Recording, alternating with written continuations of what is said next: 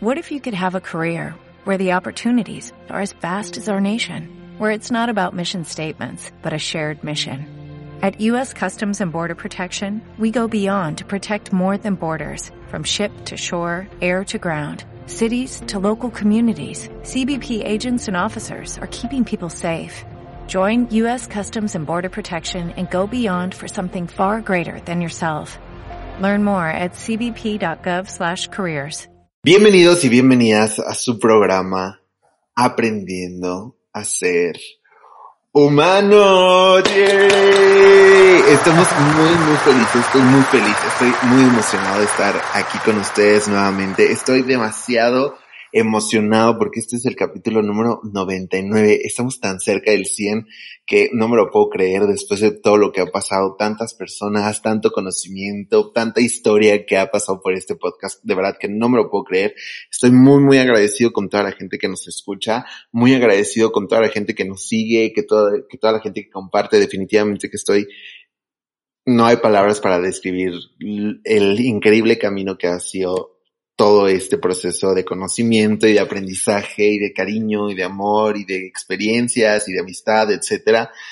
Han pasado muchísimas cosas en este podcast, muchísimas personas que han venido, que se han ido y estoy muy, muy feliz de todo lo que ha pasado. Me quedo con las mejores experiencias hasta el día de hoy y el día de hoy es muy importante para mí por dos cosas. Una, justo como les dije, pues porque estamos llegando al capítulo número 99. Y dos, porque el capítulo que vamos a tener hoy, de verdad que es un capítulo que me llena de mucha ilusión y tengo muchas ganas de aprender de la persona y del gran invitado que traemos el día de hoy. Saben, como saben todos, este es el mes del Pride y para nosotros en Aprendiendo a Ser Humano es muy importante hablar de todo lo que sucede en nuestra comunidad, ¿Por qué? Porque todavía hay muchas cosas que aprender, todavía hay muchas cosas de las cuales enseñarnos, todavía de pronto hay mucho miedo, mucho tabú, mucha incertidumbre, mucho nerviosismo, falta de aceptación, etcétera. Y para mí es muy importante tener este canal en donde podamos enseñar, donde podamos aprender y donde podamos sentirnos cómodos al hablar. Así que por eso, yo el día de hoy les tengo un invitado que, para empezar, Estoy muy feliz de que haya aceptado nuestra invitación, que viene desde Chile, que estoy muy feliz que haya aceptado conectarse con nosotros, platicarnos desde allá toda su experiencia de Chile, que tengo muchísimas ganas de visitar. Ya hemos tenido dos, tres personas de Chile en este capítulo, eh, digo, en este, en este podcast y, y, ya cada vez que yo hablo con ellos te me dan más y más ganas de, de ir a visitar Chile. Espero pronto poder ir para allá. Y bueno, para no hacerles el cuento más largo, por favor, reciban con un fuerte, fuerte, fuerte aplauso al psicólogo y activista LGBT Rodrigo Figueroa, que no le gusta que le digan Rodrigo, pero yo lo tengo que presentar bien. Hola, ¿qué tal? ¿Cómo estás, Rodrigo? Muchísimas, muchísimas gracias por estar aquí. Gracias por conectarte conmigo hoy. Estoy muy feliz de tenerte. ¿Cómo, cómo te sientes tú este día, este, en este momento, digamos? Mira, acá en Chile eh, estamos en otoño, eh, pero es un día muy soleado, así que me tiene muy feliz eso. Y muy emocionado por tu invitación. No pensé que llegaría mi, mi cuenta de Instagram hasta México. Eh, de hecho, hace poco como que caí en cuenta del poder que tienen las redes sociales. Cuando hice un, un, un post sobre, eh, comillas, obesa la morsa, eh, y llegó a muchos países y yo no lo podía creer. Así que estoy muy feliz por tu invitación eh, de Chile para el mundo. y, si viene, si viene a Chile, ven abrigado porque aquí sí que hace frío. Sí, bueno, aquí llueve, aquí es verano y llueve todas las tardes. Es rarísimo. Es como, lluvia tropical, ¿o no? Se imagina. como lluvia helada. El clima aquí es rarísimo porque de pronto está nublado y luego hace muchísimo calor y, y, luego hace viento y luego llueve, entonces no sabes ni cómo vestirte porque de pronto traes suéter y luego te lo quitas y luego quieres short y luego traes, o sea, no, pasa qué terrible. Sí, la verdad es que estos días han estado medio raros, pero bueno, se acepta todo lo que venga. ¿Qué vamos a hacer? Sí, ya ni modo. Ya ni modo. Eh, como les dije, Ro está aquí con nosotros para platicar de algo que de verdad yo tengo muchas ganas de que, de que nos vayamos al tema directo. ¿De qué vamos a hablar? Bueno, pues hoy tengo aquí a Ro con nosotros para hablar de las terapias de afirmación.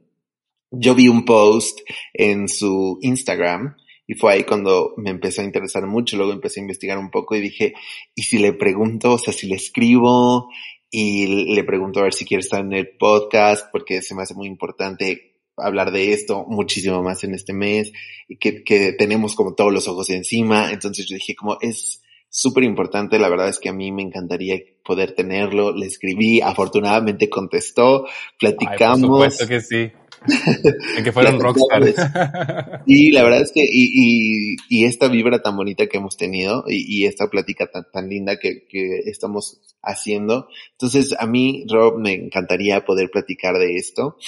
Porque, pues, obviamente, como te dije, yo, yo te voy a dejar hablar todo el capítulo porque tú sabes más que de yo. Yo te voy a llenar de muchas dudas y a lo mejor de alguna que otra, algún que otro punto de vista, pero para mí ahorita, desde este momento, el micrófono es tuyo. Y mm, principalmente a mí me gustaría empezar ahora sí que desde el principio, ¿no? O sea, ¿Qué es una terapia de afirmación? Uf, creo que es muy difícil poder solamente acotarlo a una definición bonita de la RAE. eh, no, tú dale, tú dale, mira, te voy a decir, o sea, tú danos contexto, chisme, historia, todo, lo que quieras, porque la gente... Te puedo tirar, de hecho, ahora un chisme que me llama mucho la atención, que el autor de, de, de, de este modelo, porque es un modelo, no es una corriente como tal, eh, no tiene mucha información en Internet es muy difícil poder sacar algo de esta persona. Eh, no hay ni siquiera fotos. Ah, o sea, a ese nivel como de invisibilizado está todavía. eh, y yo también llegué a este modelo eh, mediante el activismo. Eh, creo que fue mi, mi primera escuela, eh, porque esto nunca lo aprendes en ninguna parte, en ninguna escuela, en ninguna universidad.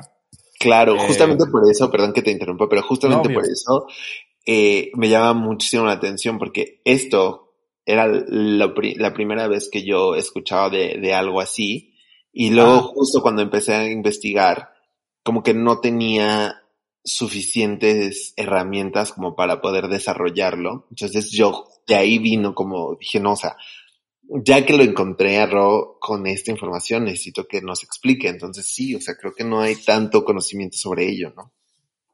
No, y de hecho, eh, sobre todo en español es peor, lamentablemente. Bueno, como te decía, eh, para mí al menos eh, la terapia afirmativa es un modelo de trabajo, distinto a una corriente como el psicoanálisis, la teoría sistémica, cognitivo conductual, ¿no? Em, y, finalmente lo que, lo que apunta es la validación, afirmar, ahí viene la palabra, de identidades u orientaciones que estén fuera del, del marco heterosis, ¿no? Eh, y eso permite en fondo darle una existencia a estas identidades u orientaciones y también de este modo que se reapropien de su historia. Eh, creo que también es muy importante entender que la homofobia, eh, la transfobia, la, LGTfobia viene de una sociedad, de un contexto eh, que fue desarrollándose desde eh, una línea más tradicional, o sea, de la familia, de reproductora, eh, del hombre, de la mujer, ¿no? Y, y, todo lo que estaba al margen de esto eh, era como lo, lo, lo extraño, lo, lo, patologizante, lo peculiar. Y yo creo que este modelo, lo bonito que, que, que, tiene, entre muchas cosas, es que, es que permite poner el problema fuera de la persona y no en la persona en sí. Sí, sí, sí. Pero, o sea, digámosle, si yo quisiera, justo para la gente que, que nos está escuchando, si yo quisiera, o más bien, ¿para qué me sirve una terapia de información, de afirmación? Yo creo que mm, eh, la terapia sí es un, en general, y no, no, hablaré de forma como academicista por todos los psicólogos del mundo, eh, esto es mi opinión personal, es un espacio de hacernos muchas preguntas y reflexiones. Eh, no, no está como esta intención o ímpetu de tener que rendir, que también está muy ligado a una forma más capitalista de funcionar, ¿no? Como que la terapia uno va a producir. Creo que eh, un autor dice que en terapia uno se pierde el tiempo en conjunto, ¿no? Como mm. consultante y terapeuta. Es un espacio como un paréntesis em, en, en, tu, en, lo cotidiano, donde aparecen nuevas posibilidades, nuevas interrogaciones, ¿no? Eh, un lugar que no se va o no se esperaría que haya algún tipo como de, de demanda, de nuevamente rendir, eh, donde no exista eh, críticas o juicios, que es lo más importante. Eh, y yo creo que lo importante en general de, de, esa pregunta es poder entender el efecto de la discriminación, directa o también a nivel como de instituciones, ¿no? Uh -huh. eh, y esto también nos permite hacernos cargo de nuestra historia. Eh, cuando yo digo que la terapia afirmativa pone el problema en el contexto no en la persona, no quiere decir que, ah, ok, es problema en la sociedad y ya está. Eh, eso es una parte, ¿no? Como, como sacarnos esa, esa etiqueta de, de, el fenómeno, de, del, del, raro, del marica, ¿no? De, del, la camiona. ¿Usted cómo le llama la lesbiana tortillera? Uh -huh. Ya. Sí, bueno, o sea, sí, justamente como estas formas despectivas de, de llamar. Claro, claro. Y, y, que marcan un montón, ¿no? Claro. Eh, y así trabaja como la aceptación de esto, ¿no? Como, como, claro, yo sí soy una tortillera, sí soy un, un, un fleto, un, un pluma, eh, un, un, trans, ¿no? Y, y, y con, y no desde esta mirada nuevamente que, que me ha hablado como despectiva, ¿no? Uh -huh. eh, y eso ya yo creo que genera bastante bienestar, ¿no? Claro.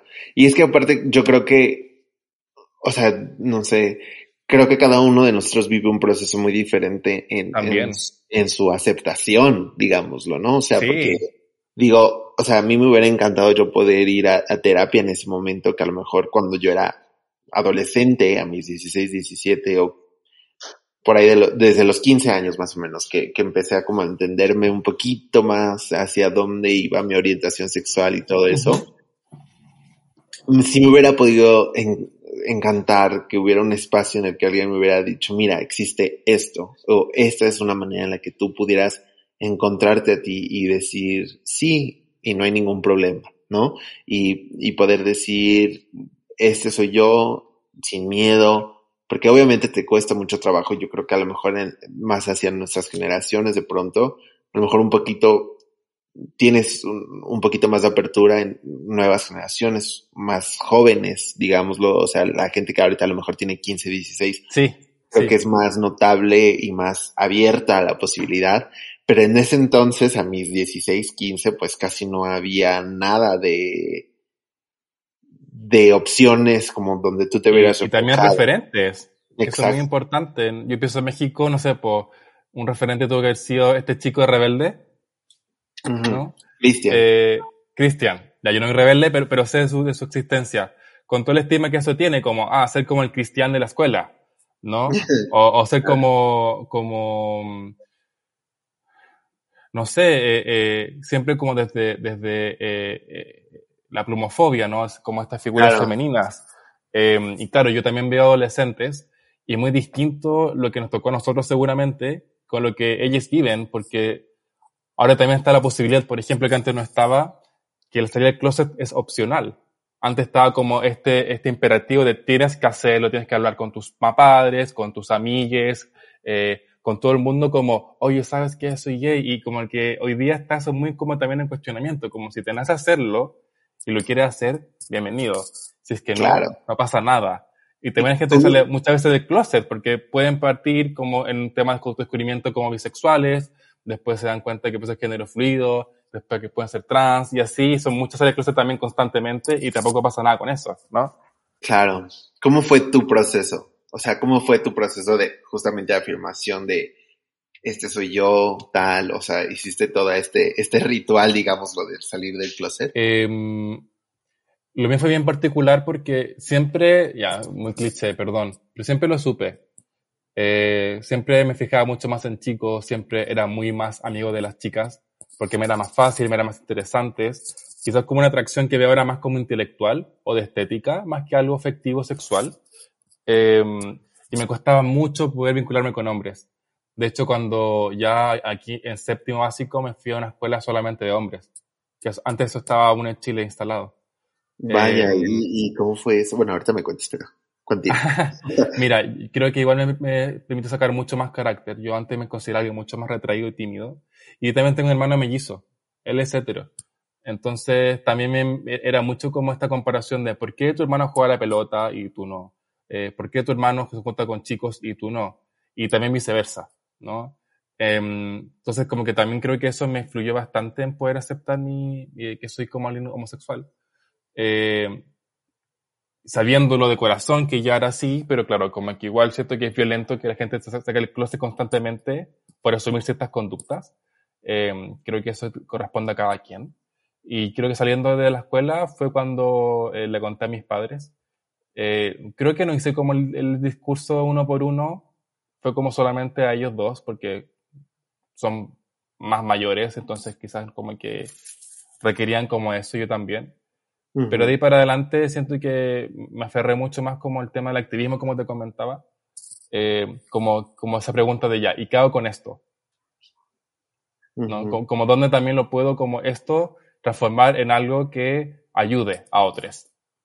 Y, claro. y ahí también está la psicología y nuevamente el activismo.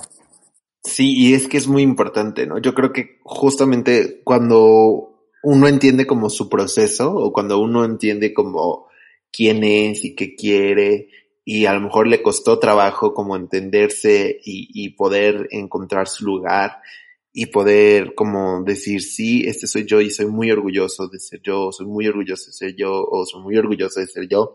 O sea, tiende a querer ayudar a otros a encontrarse también, ¿no? Y tiende a querer que los, que de, otras personas encuentren su voz, encuentren su lugar, encuentren esa seguridad que todos tenemos, ¿no?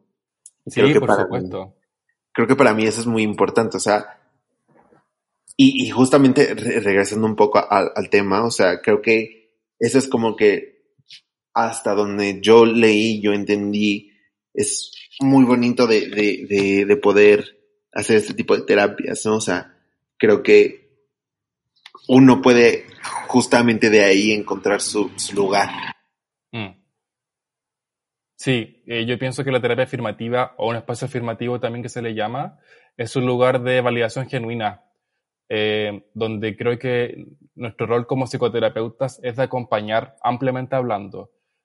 Eh, me pasa mucho con los chiques trans que, que, acompaño, que yo no doy ideas, yo no le digo, oye, podrías ocupar Binder, oye, podrías hormonizarte, oye, podrías ir a un fonodiólogo para que te vea tu voz. Eh, simplemente es poder estar ahí, ¿no? Eh, ampliamente hablando, con todo lo que eso implica también. Eh, y, y, también con personas que no sean eh, heterosexuales, eh, es como, como nuevamente, como, ok, está todo perfecto, eh, quizá el problema sea, no sé, por ejemplo, tu familia que no entiende esto, pero no eres tú. Uh -huh. ¿no? Y, y, creo que nuevamente el, el propósito no es siempre elegir lo que sea más cómodo para los demás, sino que para ti mismo. Claro. Y por ejemplo, en este caso, o sea, digamos, este es mi día uno uh -huh. de llegar a terapia, a lo mejor, no sé, digo, como Ro, quiero ir contigo a terapia de afirmación porque, sabes que a lo mejor lo necesito, ¿no? O sea, creo que el primer paso de, de, decidir ir a terapia ya es muy importante. Por supuesto. Y luego, estando ahí, porque yo creo que nadie llega, o no sé, a lo mejor me equivoco, pero no creo que lleguen como de que, hola, vengo a, a afirmarme a mí mismo en, en terapia, ¿no? O sea, no. O sea, es como, cómo, cómo los guías hacia ese punto, o sea, cómo, cómo, pues ahora sí, cómo los tomas de la mano y, y, los ayudas en este proceso, o sea, cómo, cuáles son algunas bases o algunas guías que, que podríamos saber. Mira, en general creo que tú me dices muy bien, eh, esto es muy personal, como qué moviliza a cada persona a asistir a terapia, pueden ser muchas cosas muy variadas. Hay gente que más como explícita, ¿no? Por ejemplo, eh, sabes, me duele mucho eh, el pecho, ¿no? Como a nivel más como de sintomatología física. O sabes que estoy durmiendo pésimo. O eh, me pasa que no puedo dormir porque pienso en muchas cosas o, pienso en algún episodio y, y, me noto angustiado, ¿no? y también está lo implícito de, ¿sabes qué? en verdad quiero venir a terapia, pero no tengo muy claro por qué. Y, creo que como cada persona es única y repetible, no hay una forma universal de poder hacer un tratamiento o acompañamiento como tal. Em, yo siempre me, me, me, me, tomo al menos tres sesiones o cuatro de evaluación, que le llamo, eh, que es poder conocer a la persona, su contexto familiar. Eh, yo me eh, especialicé en terapia narrativa sistémica, entonces yo les pido usualmente una biografía de su historia, que me la cuenten para ir conociéndonos más. Eh, y después la otra sesión, la cuarta o quinta, hago una devolución, es decir, como, mira, tú viniste por esto, eh, yo estoy notando también esto otro, en consenso ambas partes, eh, acordemos punto de trabajo. Eh, puede que nuevamente esto de la afirmación sea parte de algo más grande, ¿no? Eh, o puede ser que sea el motivo como tal, sabes que en mi casa eh, no saben que, esto pasa mucho, que, que soy una persona trans y, y, no sé cómo contarles. O sabes que en la escuela eh, no respeta mi nombre social. Eh, entonces, como, como que creo que la base y, lo que puede ser transversal es finalmente este espacio, como que hablamos, genuino, eh, de escucha activa, eh, en, en, donde en el fondo trabajamos en poder eh, discernir como, ok, como esto es tuyo y esto es de un contexto que vulnera constantemente a las personas LGBTIQ más, ¿no? Claro. Y fíjate que todo lo que dices es muy importante para entender, porque de pronto hay gente que dice como, bueno, ¿para qué las marchas, no? O ¿para qué esto? O ¿para qué aquello? Ya, ya tienen cierta visibilidad. Ya la gente conoce de, pues, de este tipo de preferencias sexuales, orientación sexual, identidad sexual, como que hay un poco más de ruido, ¿no? Y de pronto es como, bueno, pero pues ya no hay, ya no hay necesidad, ya, ya sabemos que son parte de, de este mundo, ¿no? O sea, ya, ¿para qué salen? ¿Para qué hacen todo? ¿Para qué hacen show? ¿No? De pronto me he escuchado, me, eh, he tenido la poca fortuna de escuchar este tipo de cosas. Muy poca fortuna, lamento mucho.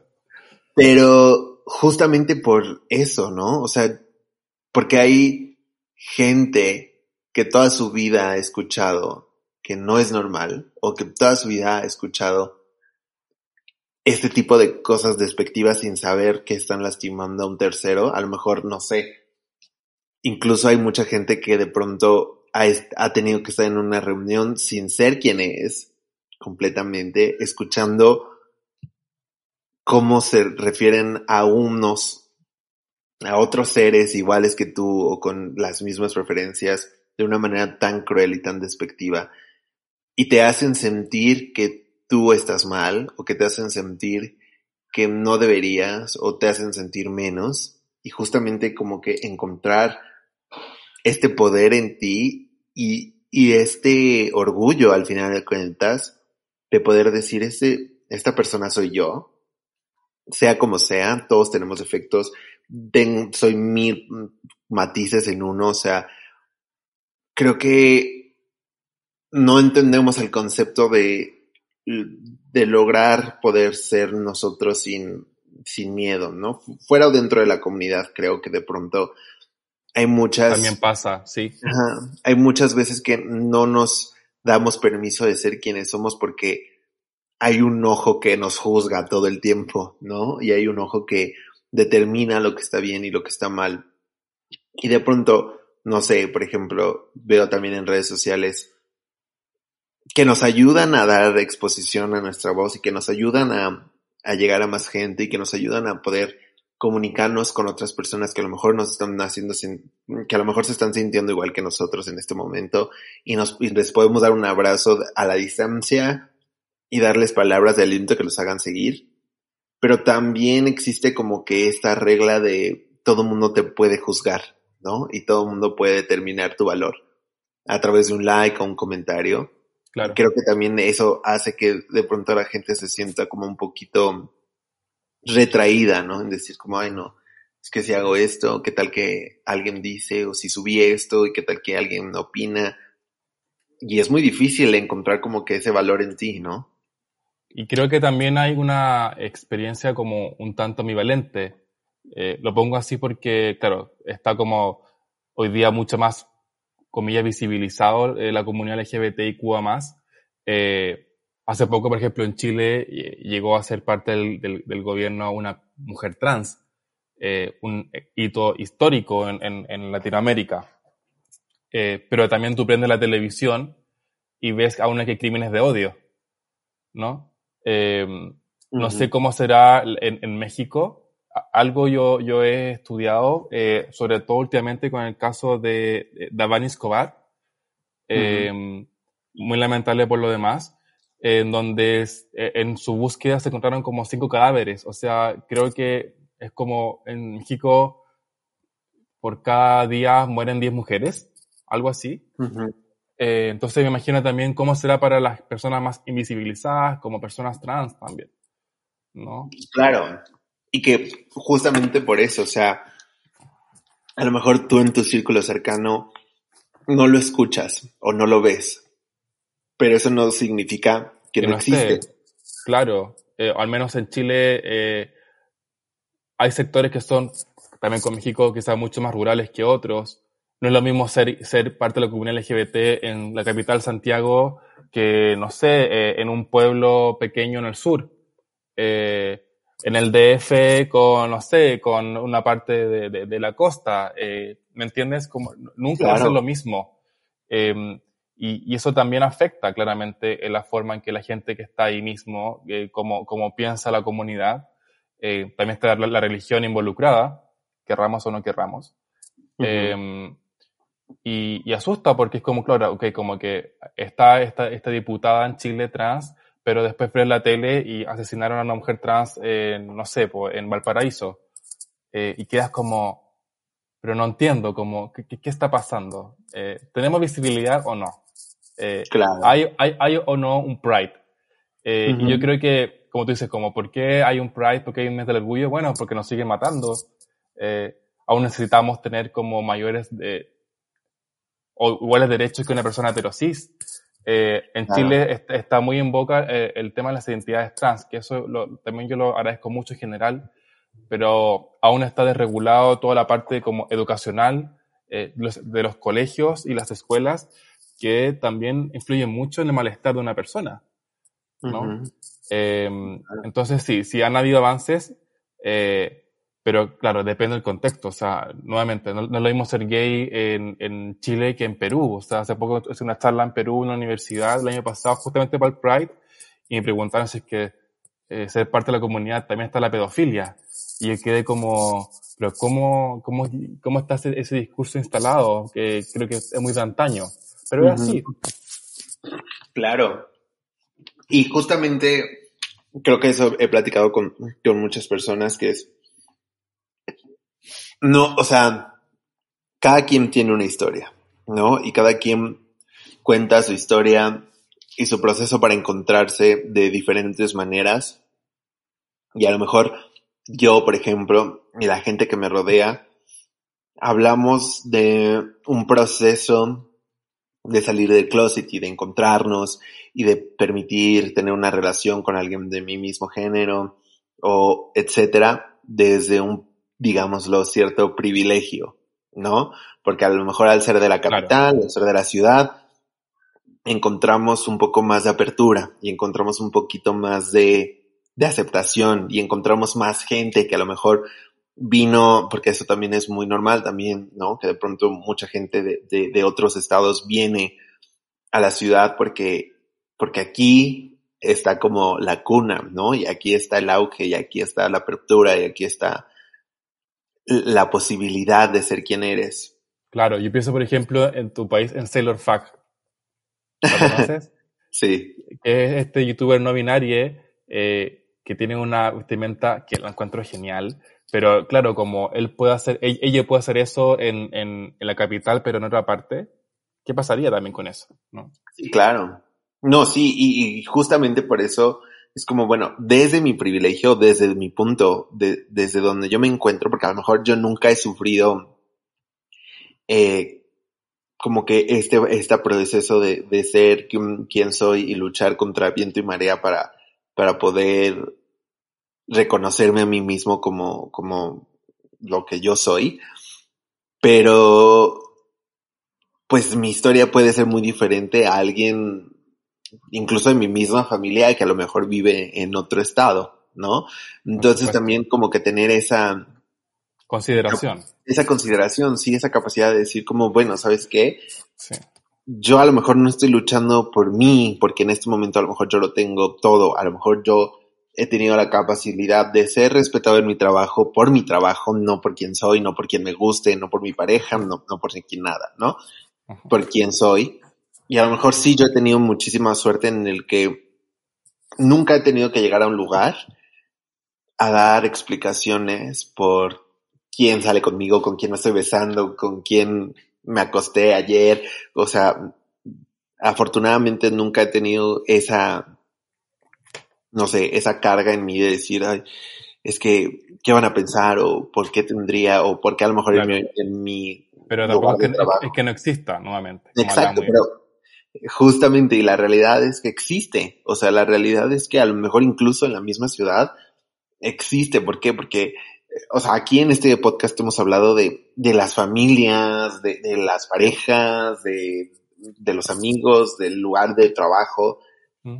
Cada vez que yo hablo con, eh, con diferentes personas, me doy cuenta que pues nuestra educación, aún vivamos a tres calles, es, puede ser muy diferente y nuestra manera de percibir la vida puede ser muy diferente. Y solamente por eso quiere decir que a lo mejor podamos vivir en las mismas condiciones económicas, tener las mismas posibilidades educacionales, claro. poder tener un trabajo muy similar, pero podemos estar viviendo historias totalmente diferentes.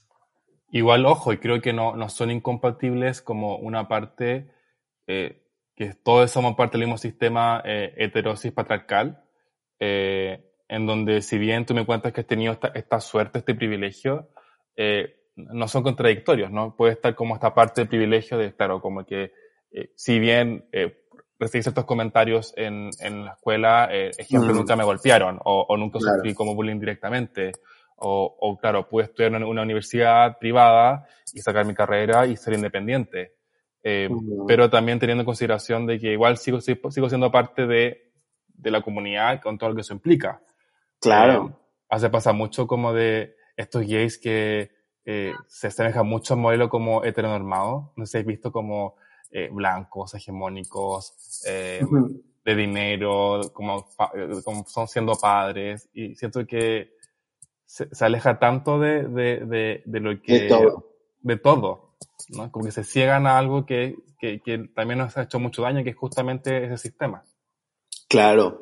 Sí, que por muchísimo tiempo yo dije como, mmm, no sé, por ejemplo, yo que he trabajado todo este tiempo en, en televisión o, o, en contenido audiovisual o etcétera, cada vez que yo veía como una representación de la comunidad decía como, oh, es que esa, o sea, digo, no sé, a lo mejor puede ser la historia de alguien, pero no, no termina de ser la historia, ¿sabes? No, no es la historia que a mí me gustaría que, con, que contaran sobre mí, porque no es mi historia, porque yo no me veo así, porque yo no hablo así, porque no tengo yo... ese cuerpo.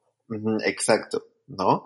Y es que, no sé, de pronto, por ejemplo, en México sucedía mucho mm, a principios de los 2000 o así, que era el el prototipo de persona que salía en programas o a lo mejor o que tenía como cierta visibilidad por ser gay, su única función era ser gay, ¿sabes? Era ser como este chiste, eh, claro. este tag de que es gay y por ser gay se actúa de esta manera, se viste de esta manera, etcétera.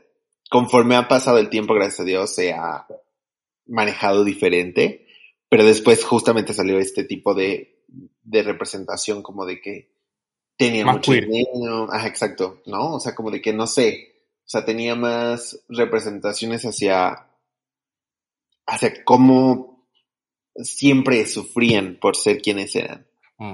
¿no? Sí, pienso, por ejemplo, en tu caso nuevamente, que yo algo sé de México, el contraste, por ejemplo, de Sailor Fuck con Mauricio Mejía, ¿no? Que son dos polos donde Mauricio claramente está mucho más cercado a la, a la heteronorma, ¿no? Este hombre guapo, tradicional, ¿no? Eh, versus un Sailor que es una persona que se define como no binaria y que rompe muchos esquemas de género. Y que claramente su, su, su propuesta molesta a las, a las personas, incomoda.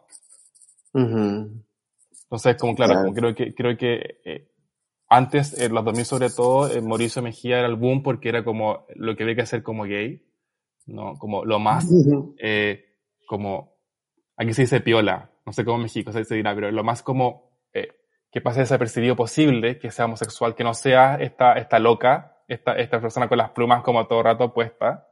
Sí, claro. Em, pero, pero creo que también está bien que esté él, que esté Sailor y que estén todos, ¿no? Creo que esa es la, la, gracia, ¿no? De, que cuando hablemos de diversidades sea eso, no, no, no una, una, caricatura eh, heteronormada eh, tradicional.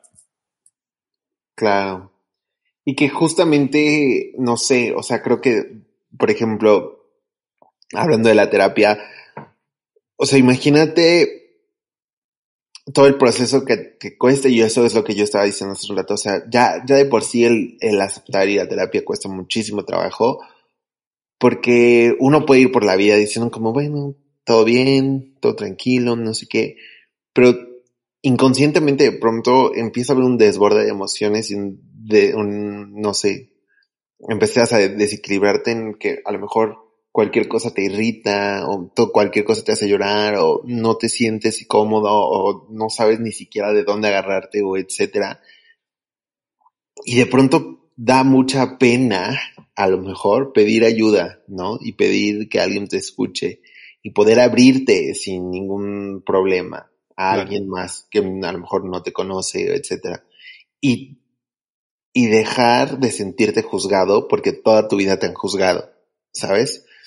o sea, empezar a, decir como, bueno, voy, voy a contar quién soy yo, 100% transparente, porque necesito que de esta plática que yo tenga, me encuentre a mí, me encuentre, encuentre mi espacio, encuentre mi, salud emocional, mi valentía, mi garra para poder decir, yo, yo soy, yo puedo, yo quiero ser y me lo merezco, ¿no? Claro.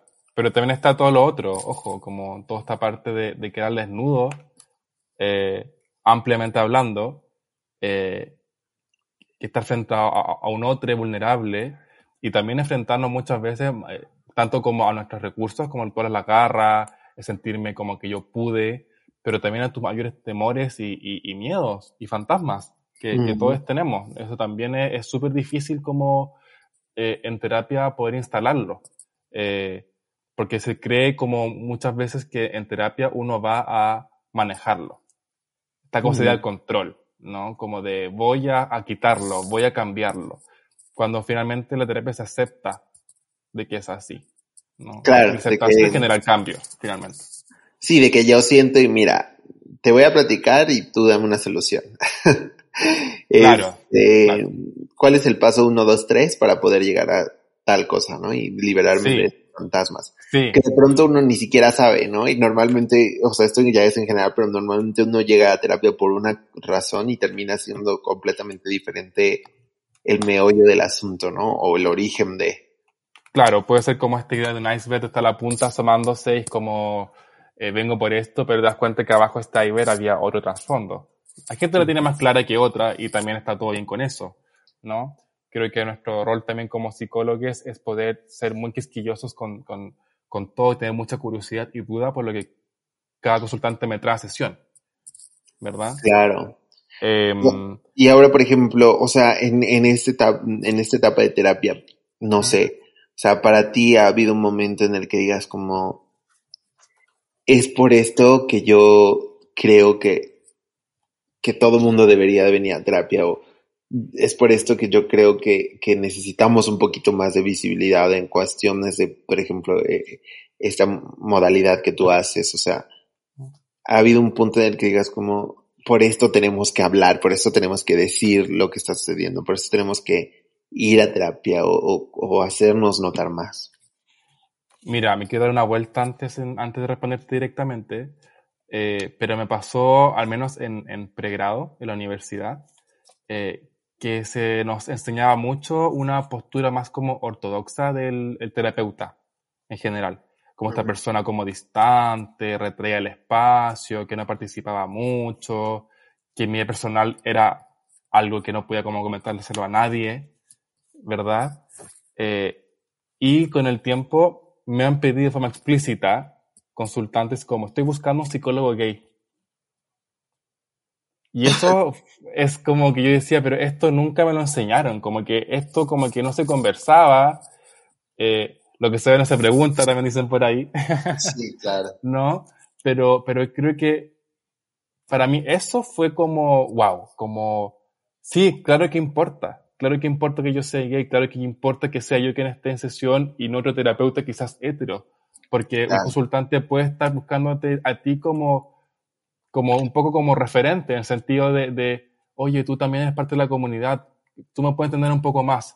Nunca va a ser lo mismo, como hablamos antes. Mi, mi, experiencia nunca va a ser idéntica a la tuya. Hay cosas que se pueden parecer. ¿no? O cosas que también yo veo de otros consultantes que también te pueden servir. Eh, entonces yo creo que eso es lo, lo, revolucionario, ¿no? Como, como que aparezca también yo en, en, en sesión, eh, siendo una persona homosexual y queer, y que, y que eso para ti sea un lugar de refugio. Claro. Sí, justo como tú dices, o sea, un, un referente. Porque creo que de pronto cuando uno se está buscando a sí mismo, cuando está como que en esa experiencia de entenderse, de aceptarse, porque creo que todo el mundo pasa por ahí, no sé, o sea, bueno, a lo mejor no todos, pero digo, yo viéndolo desde, desde mi punto de vista y, y la gente que, que me rodea, de mi generación y así, creo que de pronto lo que buscábamos mucho cuando empezamos como a salir del closet y así era encontrar mínimo una persona, una sola, que nos dijera, vas, o sea, dale. Como no hay nada malo, claro. No hay nada malo, exacto, o sea, está bien que, que seas tú y está bien. Y, Con quien y, decías estar, amar, etcétera. Sí, Vestir, claro. Ser, uh -huh. Y creo que eso es súper importante, o sea, tener ese referente de apoyo y de decir, yo estoy bien, o sea, yo puedo, yo soy quien soy porque, porque está bien, porque así soy, porque así nací, porque, porque, pues no sé, el mundo, el universo, la creación, algo así me hizo. Y no tiene nada de malo. Y creo que es como que en varias historias he encontrado como que, eh, como que ese referente, ¿no? E esa persona que inconscientemente a lo mejor te impulsa a, a ser tú y a ser quien eres y a no tener que juzgarte a ti mismo, ¿no? Claro, pero igual creo que algo, algo que, tú, que tú dices que rescato mucho es pensar en que esta persona que te dice esto, ¿no? Como que te reafirma, eh, creo que tampoco es lo mismo quien sea. Eh, hay gente, por ejemplo, que puede ser, no sé, como tu propia papá, mamá, abuela que te lo diga y para ti no, no, no tenga sentido, como no, no me sirve eso. Como terapeuta también tenemos un rol de poder y eso es innegable y también es una responsabilidad, ¿no? Uh -huh. Como que está esta idea como eh, idealizada y colectivi colectivizada de que eh, el terapeuta es la persona que tiene las herramientas, la voz de la verdad, que más te conoce, y claro que tiene un peso en esta misma como idea de romper con, con, con o quebrar con es, esa idea de que estoy mal, con estas palabras como de no hay nada malo con eso. O sea, no estás loco, loco, loca, loque eh, por ser quien eres. Claro. Eh, y eso, eso es también súper potente. Sí. Y ahora, ya acercándonos un poco al final. Oh. ya sé, muy triste.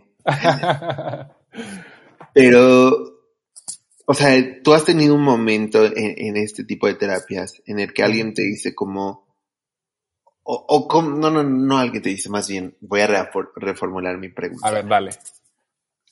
O como salga nomás. Sí, pero es, es, que, es que quiero abordar muchas cosas en una porque me encanta, ¿Ya? pero... O sea, como... Era ambicioso, me gusta eso.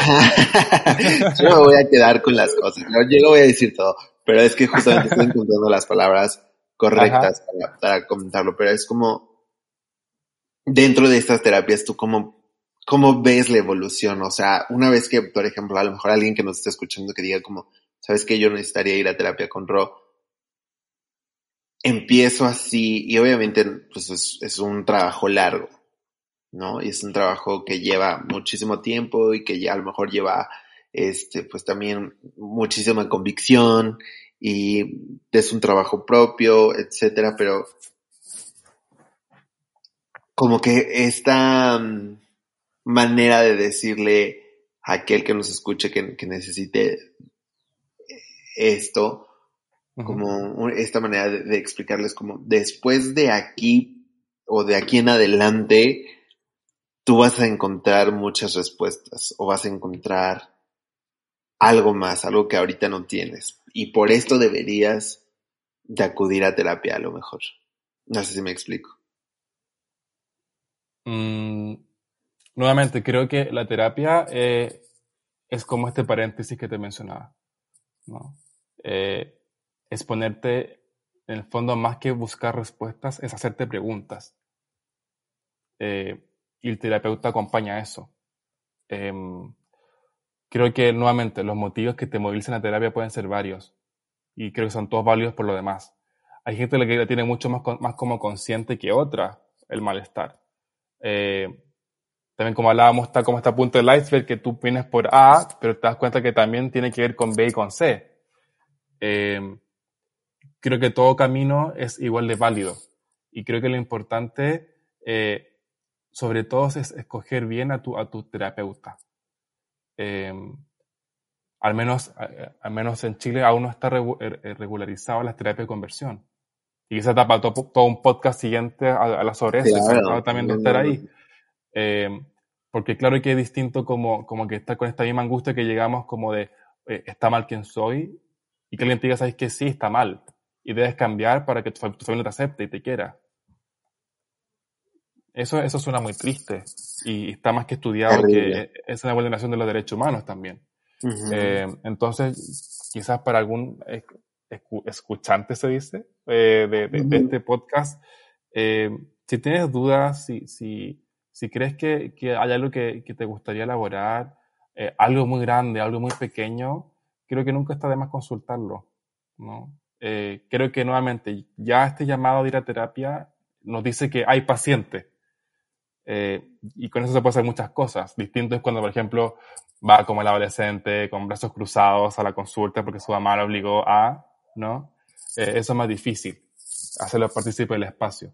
Pero, pero si tú puedes hacerlo y, y conoces a alguien de confianza de tu círculo, que también importa mucho preguntarle a, a gente LGBT sobre terapeutas afirmativas, hazlo. Creo que nunca está de más un espacio también de autodescubrimiento, de, de autoobservación. También creo que la vida va muy rápido siempre y un minuto de pausa, de, ver qué estoy haciendo, hacia dónde voy, es bienvenido siempre. Totalmente. ¿A ti qué respondí bien o, o, me fui por las ramas? No, no, no, sí, sí, sí. Y es que justamente es eso. O sea, yo creo que obviamente pues depende de cada uno de nosotros encontrar ese, ese momento, ¿no? Pero, o sea, para mí ahorita en este momento lo que, lo que, ¿cómo le explico? Es que, no sé, o sea, creo que lo que, lo que me encantaría que hiciéramos a lo mejor un poco, y, y esto es un poco como el cierre de este programa, sería encontrar esas palabras de motivación o de sí, como de toma mi mano y vamos a, luchar por un bien común y vamos a encontrarnos en nosotros mismos y, vamos a apoyarnos y vamos a entendernos que nosotros estamos bien siendo quienes somos, estamos bien entendiéndonos, o sea, no hay por qué, no hay por qué temer a ser tú, digamos, ¿no? O sea, ¿qué, ¿tú qué le dirías a, todo aquel que es parte de la comunidad? Em, me cuesta un poco el cliché de lo personal, como estas frases que hay como quiérete mucho, eh, haz terapia. Claro, claro, claro. Y, y, es como, como imperativos. Eh, claro, justamente, y esa es la parte en la que parece decía, o sea, como que me cuesta un poco formular esta pregunta. Claro. Porque no quiero que sea como, ay, es que, porque no sé, o sea, y esto también... Le tóxica. y es, exacto, y esto también lo he platicado mucho en otros programas como de que, ah, es que te tienes que amar a ti primero y levantarte todos los días y, o sea, no se puede, ¿no? O sea, no, no puedes solamente... Hay que no se puede, claro. Y está bien. Y que tampoco, o sea, y que tampoco el, el consejo puede venir así que, ay, ámate y encuéntrate y sé feliz con quien eres, porque, porque pues eso al final, ah, pues sí, muchas gracias, pero, ajá, ¿cómo? ¿Sabes? O claro. sea, sí, pero Me pues. pasa mucho más como, como con cuentas de, eh, no es de misógeno, pero como, como de mujeres muy hegemónicas, eh, muy delgadas, eh, voluptuosas, que le ponen a otras mujeres, quiérete. Y es como, qué difícil como que venga de ti. No es que esa persona no puede tener malestar también.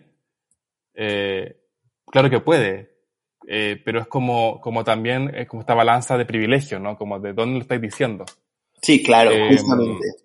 Entonces también creo que hay que tener como esa consideración, ¿no? Yo también soy muy quisquilloso en mis posts de no caer en eso. Eh, sí hay gente que se puede así mentalizar y, lo motiva, pero está también este imperativo nuevamente de tener que estar siempre bien y que cuando uno se está bien está como ya el tope de, de, de todo, pero la felicidad como todo es momentáneo. Claro. Eh, y se acaba en un momento. ¿Y, qué haces tú con eso después? Es como, me equivoqué, todo lo que hice estuvo mal y, te vas como más para abajo. Yo lo que te puedo decir en esa línea eh, es muy importante apoyarte a la comunidad. Creo que el sentimiento de pertenencia, de resistencia, es fundamental entre nosotros mismos. Que tampoco estamos, ojo, eh, eh lejos de también eh, replicar modelos heteronormados, misógenos, eh, xenófobos, racistas, clasistas. Creo que es importante constantemente revisarnos, pero creo que también por ende eh, no hay que hacer lo mismo que hicieron con nosotros. O sea, no hay por qué decirle a otra persona de la comunidad lo mismo que a mí me dijeron que estaba mal, que no era deseado, de que algo me faltaba. Sí, claro. O sea, y, y eso es muy importante, pero hombre, es como... Obvio. E, eso es el, el sentido de que digo, como, no podemos justificar que nosotros podamos excluir a otros porque nosotros hemos sido excluidos, ¿sabes? Obvio. no.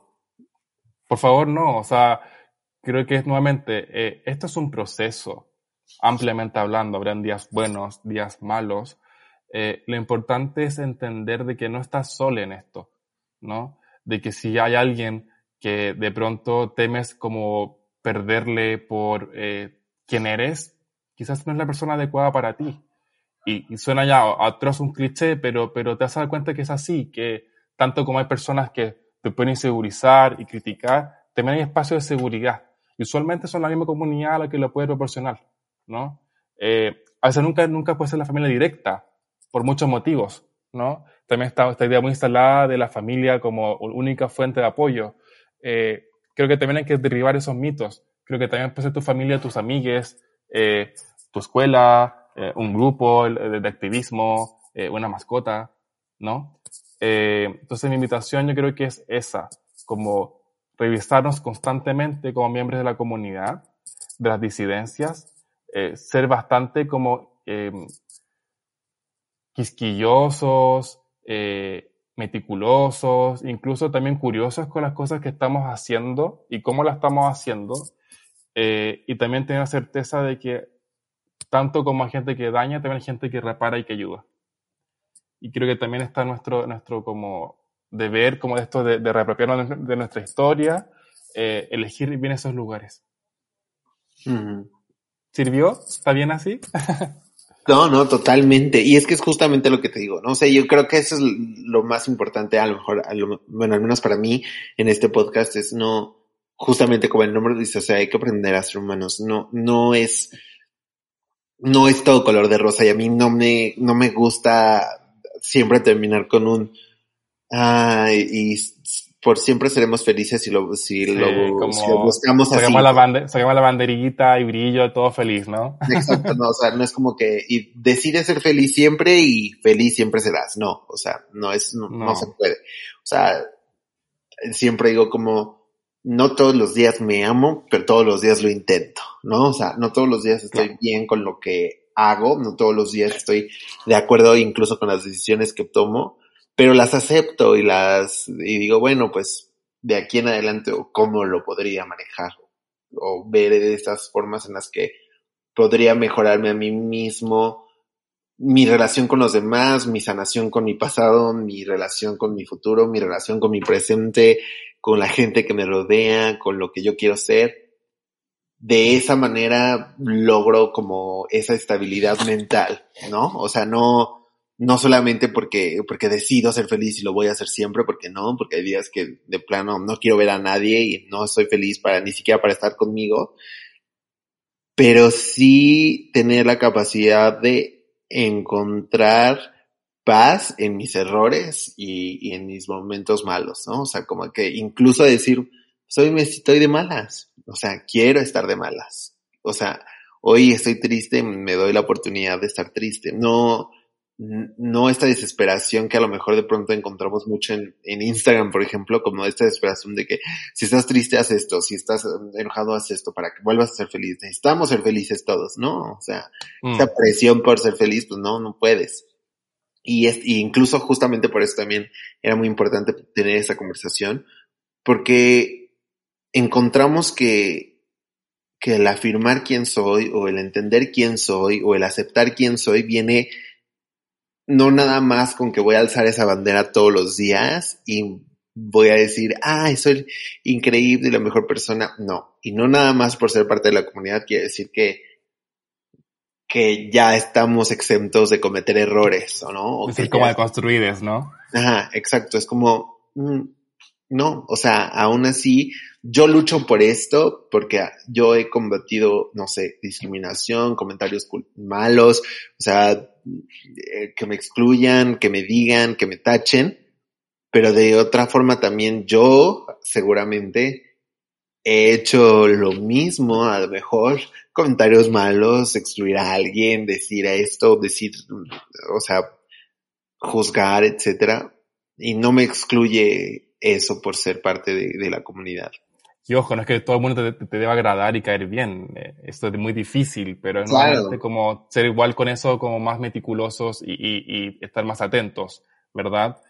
Em, porque sí, no, no es fácil, eh, no es fácil como siendo eh, constantemente objeto, objetos como de, de, de, burla, de rechazo, de, de patologizantes, ser algo, algo distinto se entiende, pero también es nuestra responsabilidad hacernos cargo de eso y reivindicarlo, ¿no?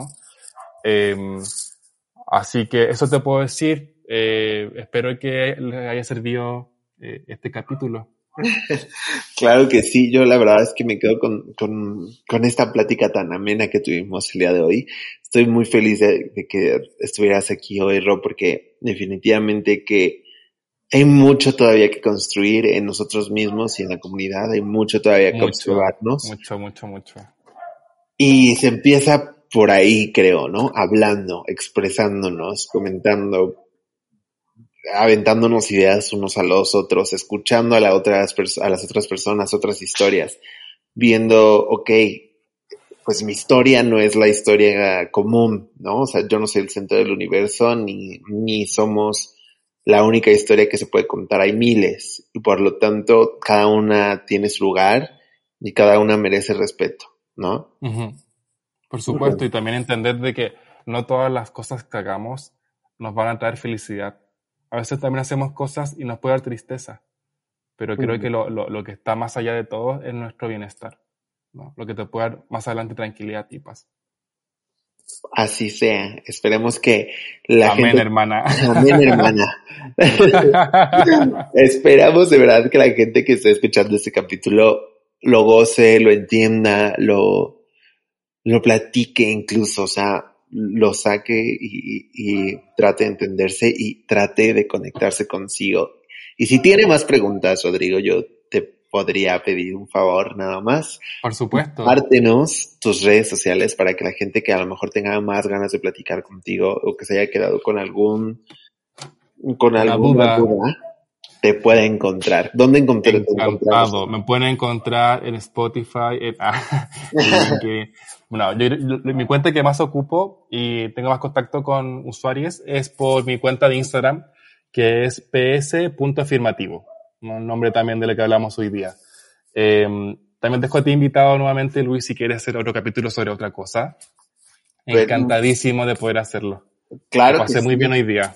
La verdad es que esto que estábamos hablando de, de las terapias de conversión y así es un tema súper importante. O sea, esto, estas cosas que todavía suceden en nuestro día a día, trágicas y tormentosas y no sé, que todavía tiene uno mucho que, comentar al respecto, ¿no? y que existen las terapias de conversión, están instaladas, no en todos los países está esto eh, regularizado. Eh, se cree que en el fondo te van a poner frente a una televisión con los ojos abiertos y viendo pornografía hetero, pero eh, también hay formas más sutiles de conversión y son igual de violentas. Así que también pues es importante siempre preguntar a alguien de la comunidad por algún psicólogo de confianza. Sí, definitivamente. Pues muchísimas gracias, Ro, por estar el día de hoy con nosotros. Muchísimas gracias por todo lo que has aportado. Esperemos que a la gente le haya encantado tanto como a mí y nos, de verdad que espérense porque este no es el único capítulo que vamos a hacer juntos. Seguramente van a haber muchísimos más. Esta ya es tu casa, Ro. Cuando es, cuando quieras, eres súper bienvenido. Muchas gracias. Ay, muchas gracias por todo lo que nos has comentado el día de hoy. Muchas gracias a las personas que nos están escuchando igual hoy, mañana y por siempre.